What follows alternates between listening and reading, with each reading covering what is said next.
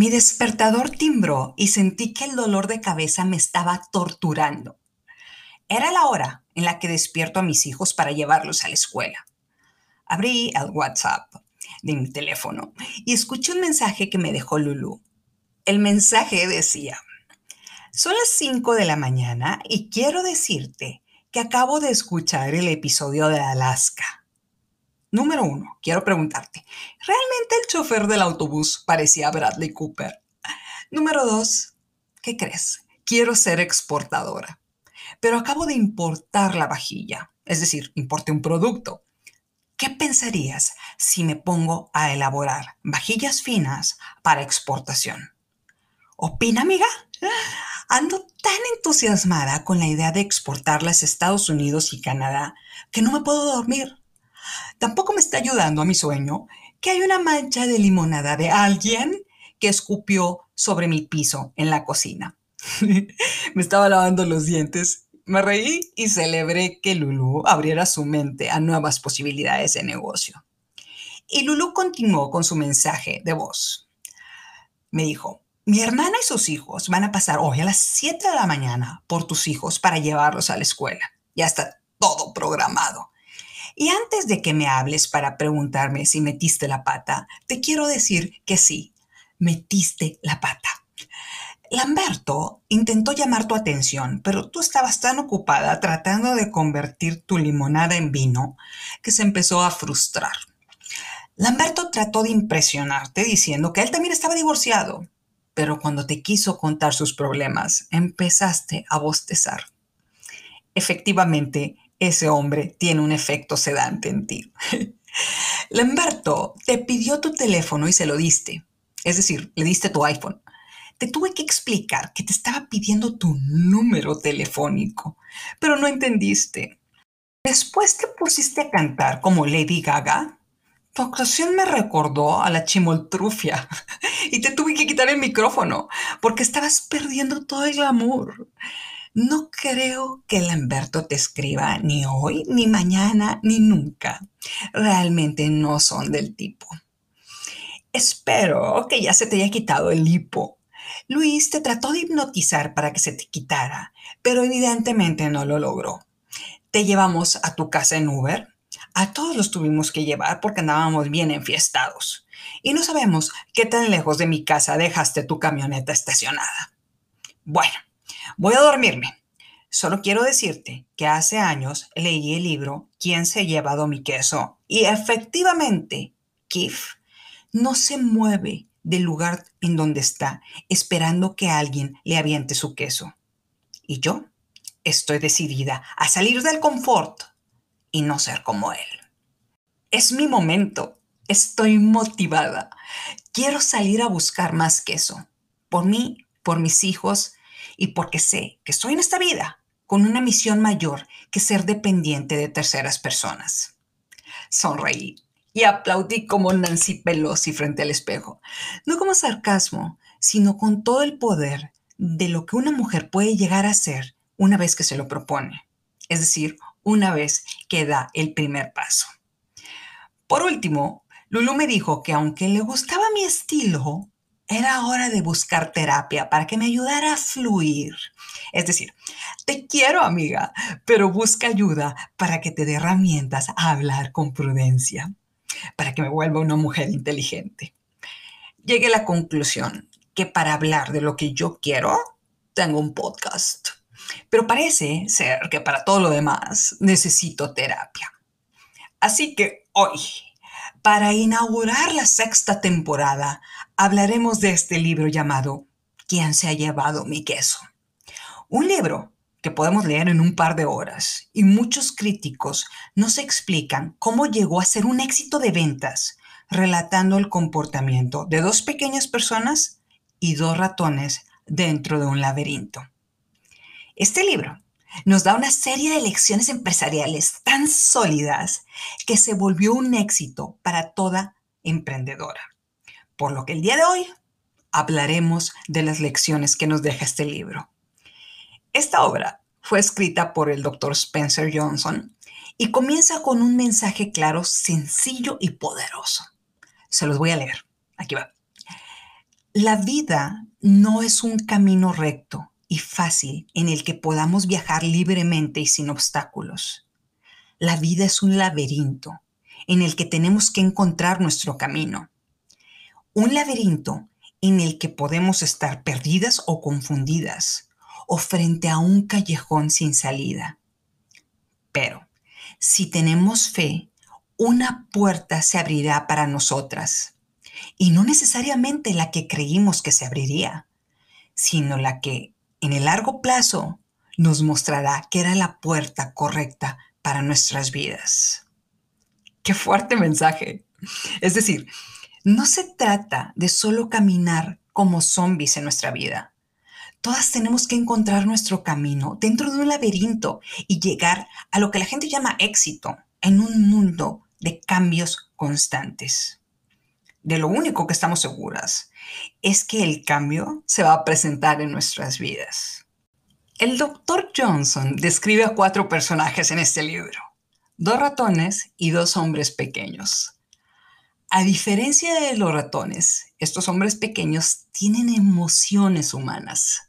Así que hoy vamos a ver cómo se desarrollan estas emociones humanas en el libro y en todos sus procesos. Aquí vamos. Había una vez, en un mundo lejano, dos hombres pequeños y dos ratones en un laberinto buscando queso para comer. Los ratones a veces llegaban a un camino sin salida en ese laberinto, pero no se frustraban. El instinto los hacía seguir buscando. Pero Kif y Kof, los pequeños hombres, hablaban entre ellos sobre métodos para encontrar el queso. Hasta que los cuatro, los ratones y los pequeños hombres, encontraron una gran cantidad de queso en la central quesera C. Los ratones se quitaron los tenis que usaban para correr en el laberinto, amarraron las agujetas y se los pusieron sobre los hombros.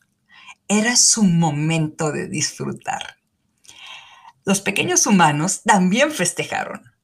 Ahí estaba todo el queso que necesitaban. No sabían quién lo había puesto ahí o cómo llegó ese alimento. Ellos pensaron, hay suficiente queso para vivir para siempre. Es decir, estos pequeños hombres se sintieron felices y seguros.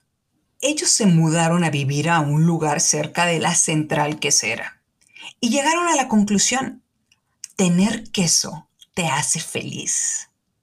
Invitaban a todos sus cuates a sus fiestas en las que comían mucho queso y luego se les empezó a hacer costumbre el tomarse siestas, gozosos, ¿no? La confianza que sentían de tener mucho queso se tornó en arrogancia. Y aquí quisiera repetir esta frase de la que hablaremos en el episodio adicional. La confianza que tenían de tener mucho queso se tornó en arrogancia. Pongamos como ejemplo un servicio de decoración de fiestas. Los habitantes de una ciudad se emocionan contratando a estos proveedores para que les decoren su boda o fiesta de 15 años o fiesta de aniversario de casados.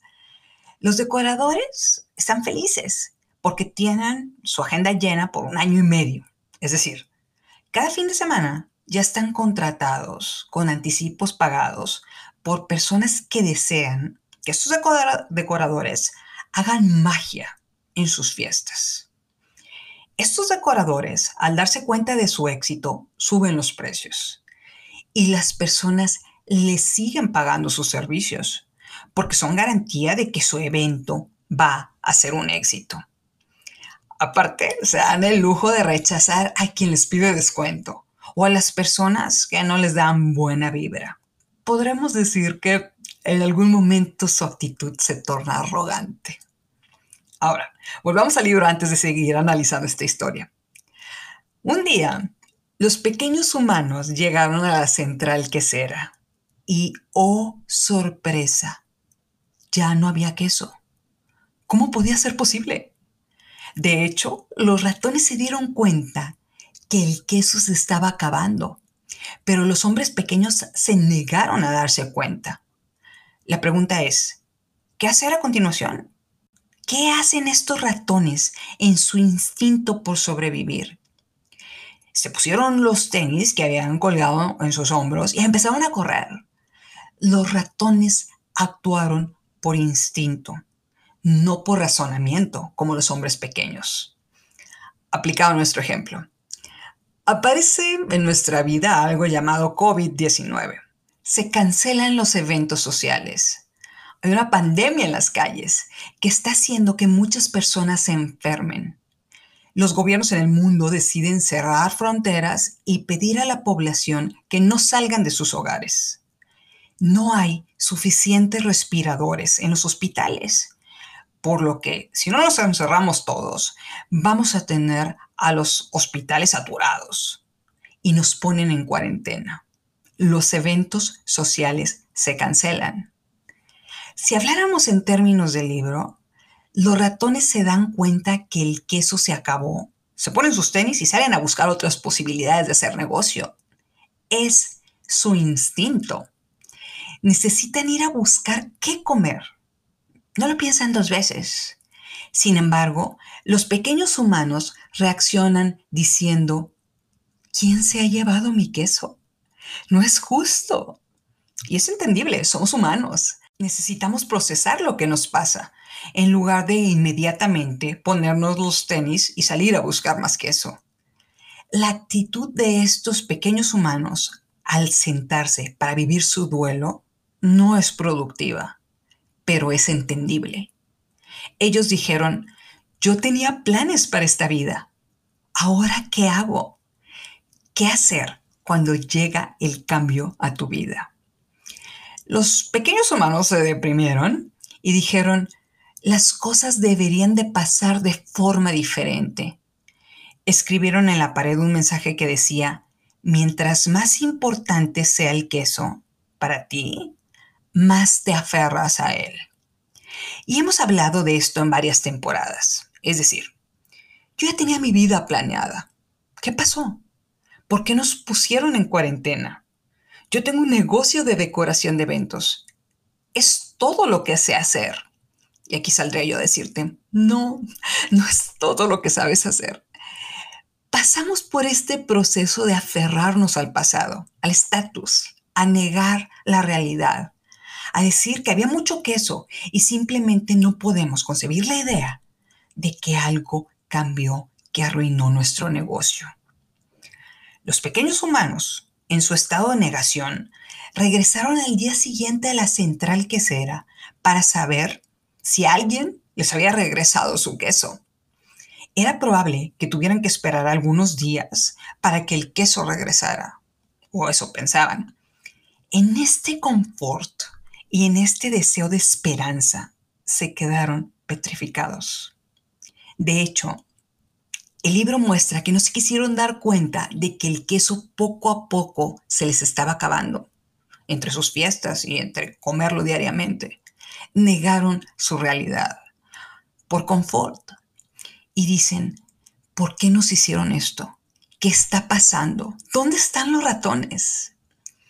Kif, el humano que no quiere cambiar, dice, no importa dónde están los ratones, son animales, ellos no piensan, nosotros somos personas, somos especiales, tenemos derechos, debemos tener beneficios.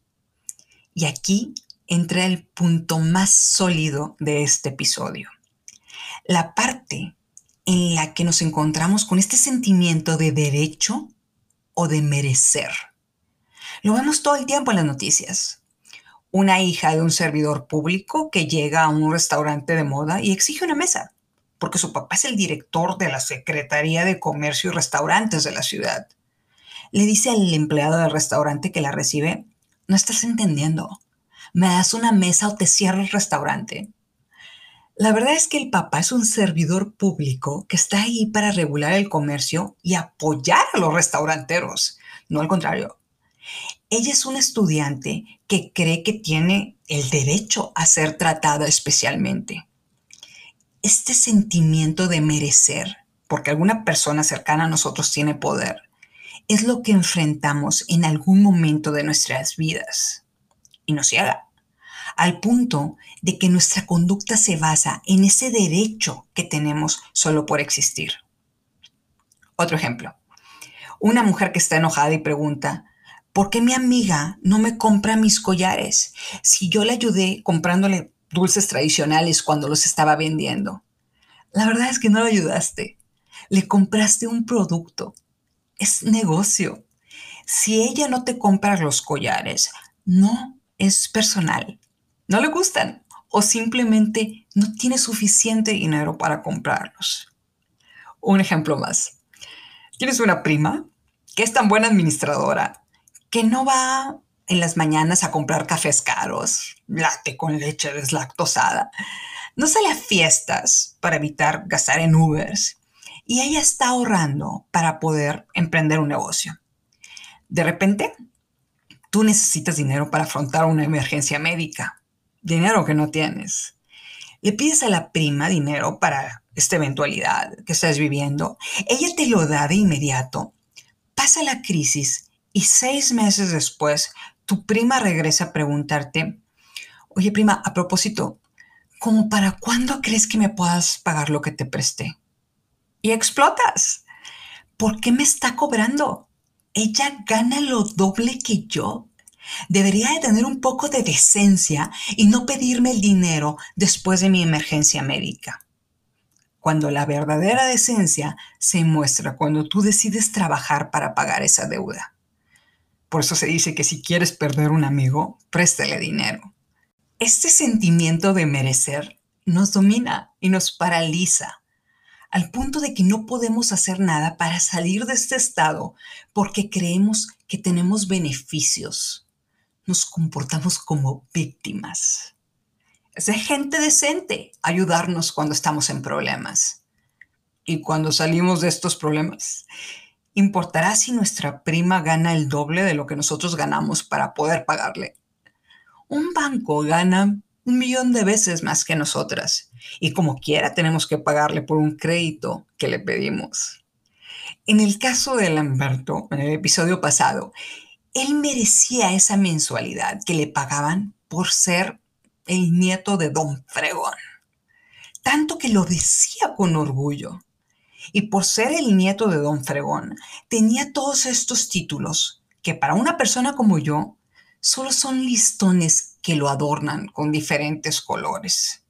Él se siente un príncipe con listones en su traje. Yo lo veo como un volador de papantla. Pero hay una realidad. Todo dinero se acaba. ¿Qué pasaría si la empresa de su abuelo enfrenta una crisis en la que ya no puede depositarle dinero a Lamberto. Se acabarían sus títulos y listones. ¿Qué pasaría si Lamberto decidiera conocer los procesos, capacitarse y se involucrara en su empresa?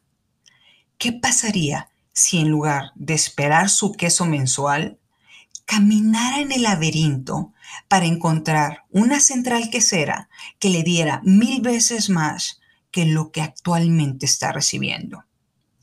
Es por eso, por lo que este punto es muy relevante. Ese sentimiento de merecer nos paraliza.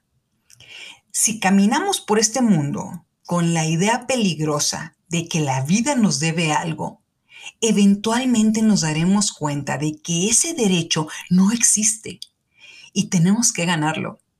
El merecer no es un derecho de nacimiento en el momento en el que neutralizamos a ese fantasma de merecer y a la idea errónea de que el mundo está en deuda con nosotros, porque somos una víctima, nos damos cuenta de que la libertad de actuar es el verdadero poder, en lugar de ese derecho inexistente que nos mantenía paralizadas.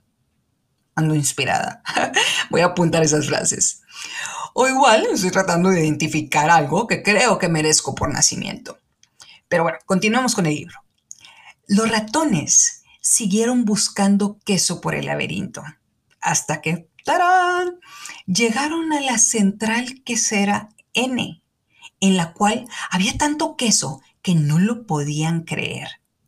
Se quitaron los tenis, amarraron las agujetas, los colgaron sobre sus hombros y gozaron todo el queso a su alrededor.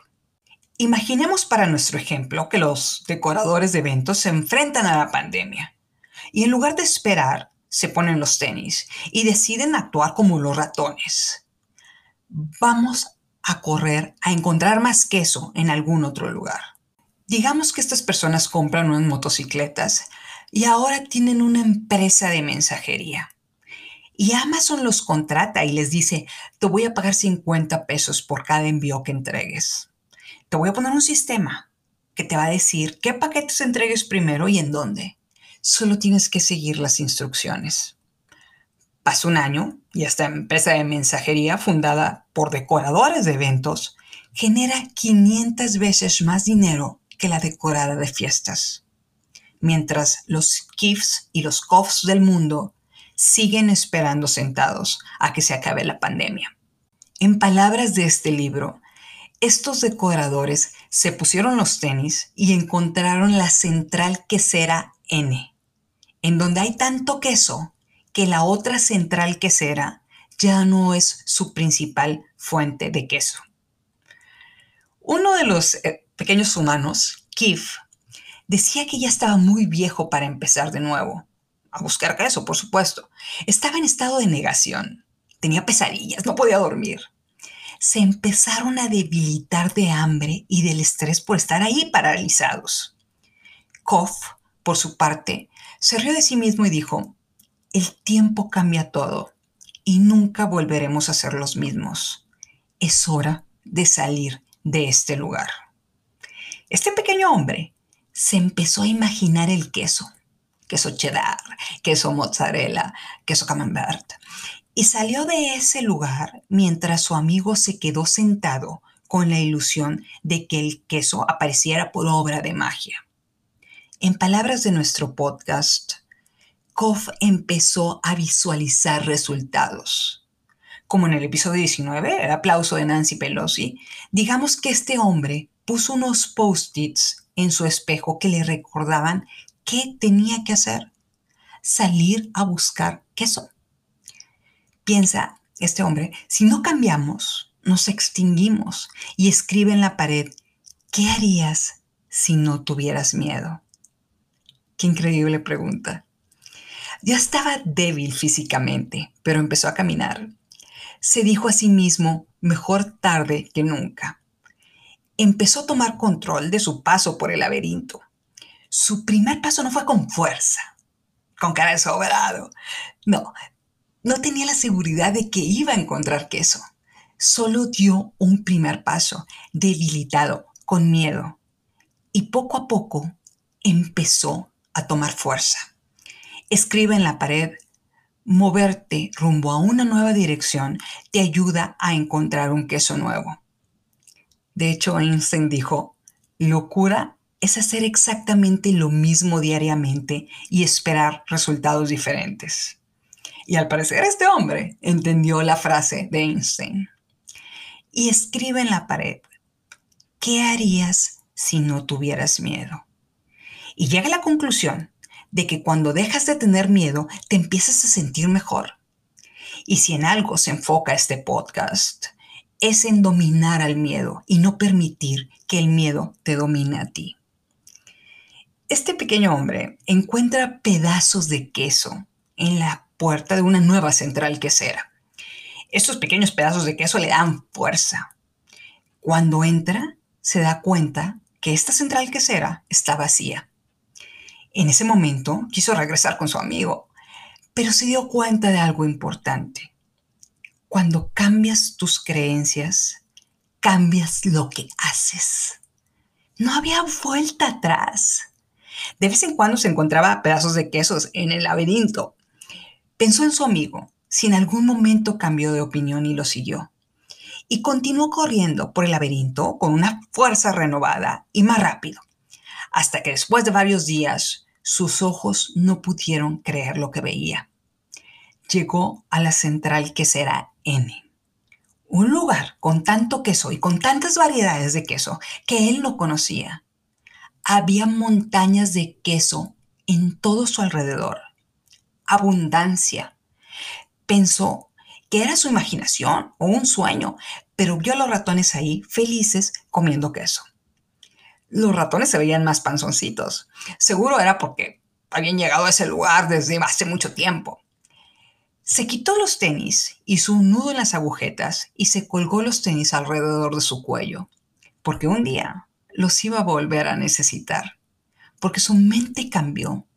No podía pensar que ese queso iba a ser suficiente para toda su vida.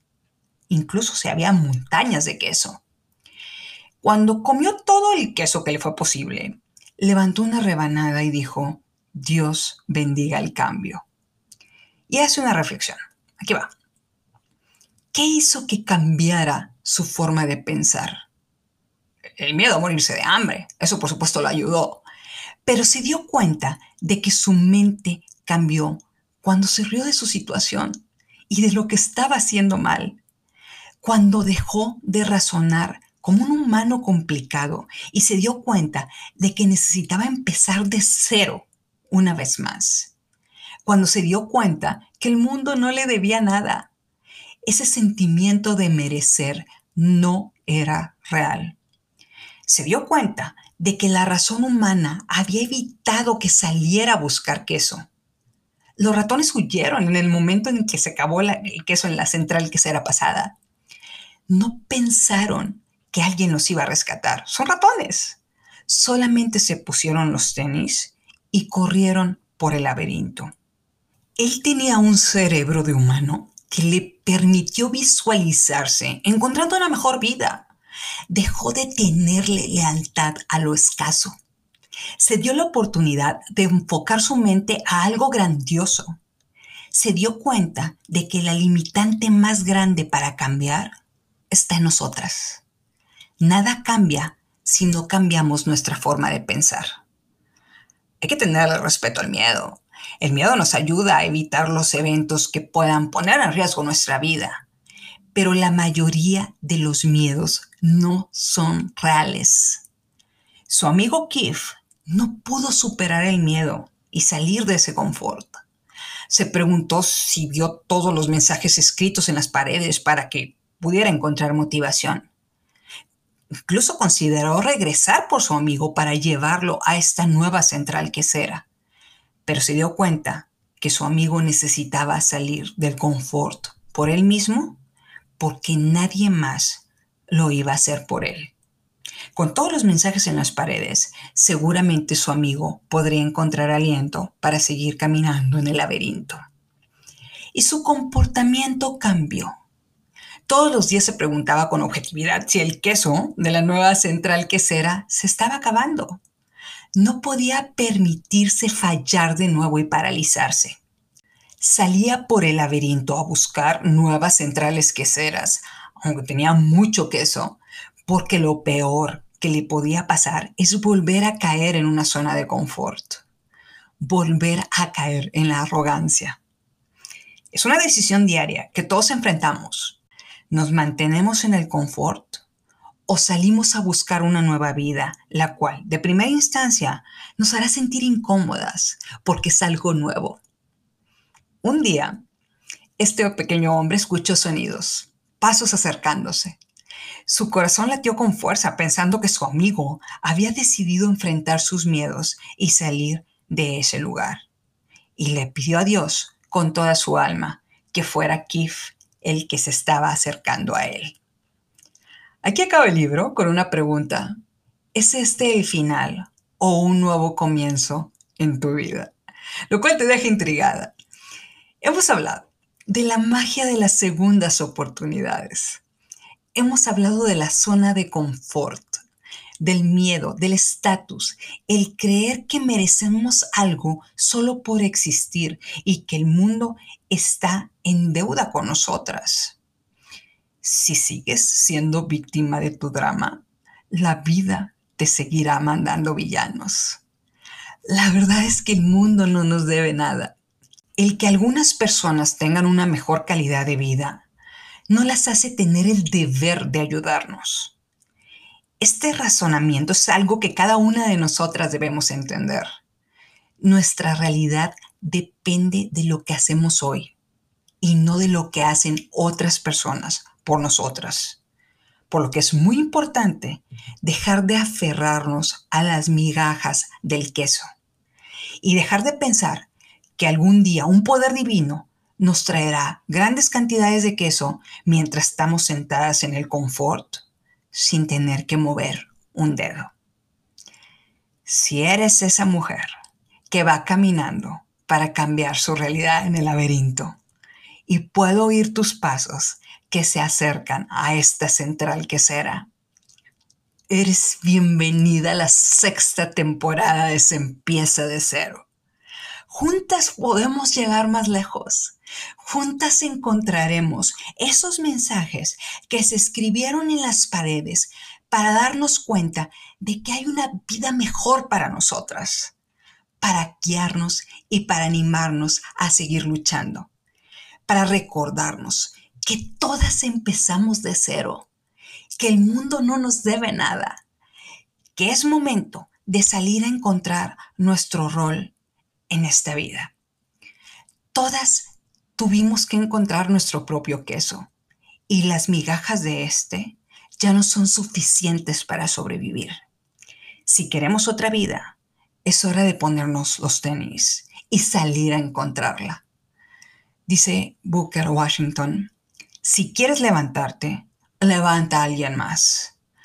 Tal vez sea lo mío darle la mano derecha a toda aquella persona a la que le dijeron que su vida consistía en sentarse en el suelo alzar la mano y mantener firme el vaso.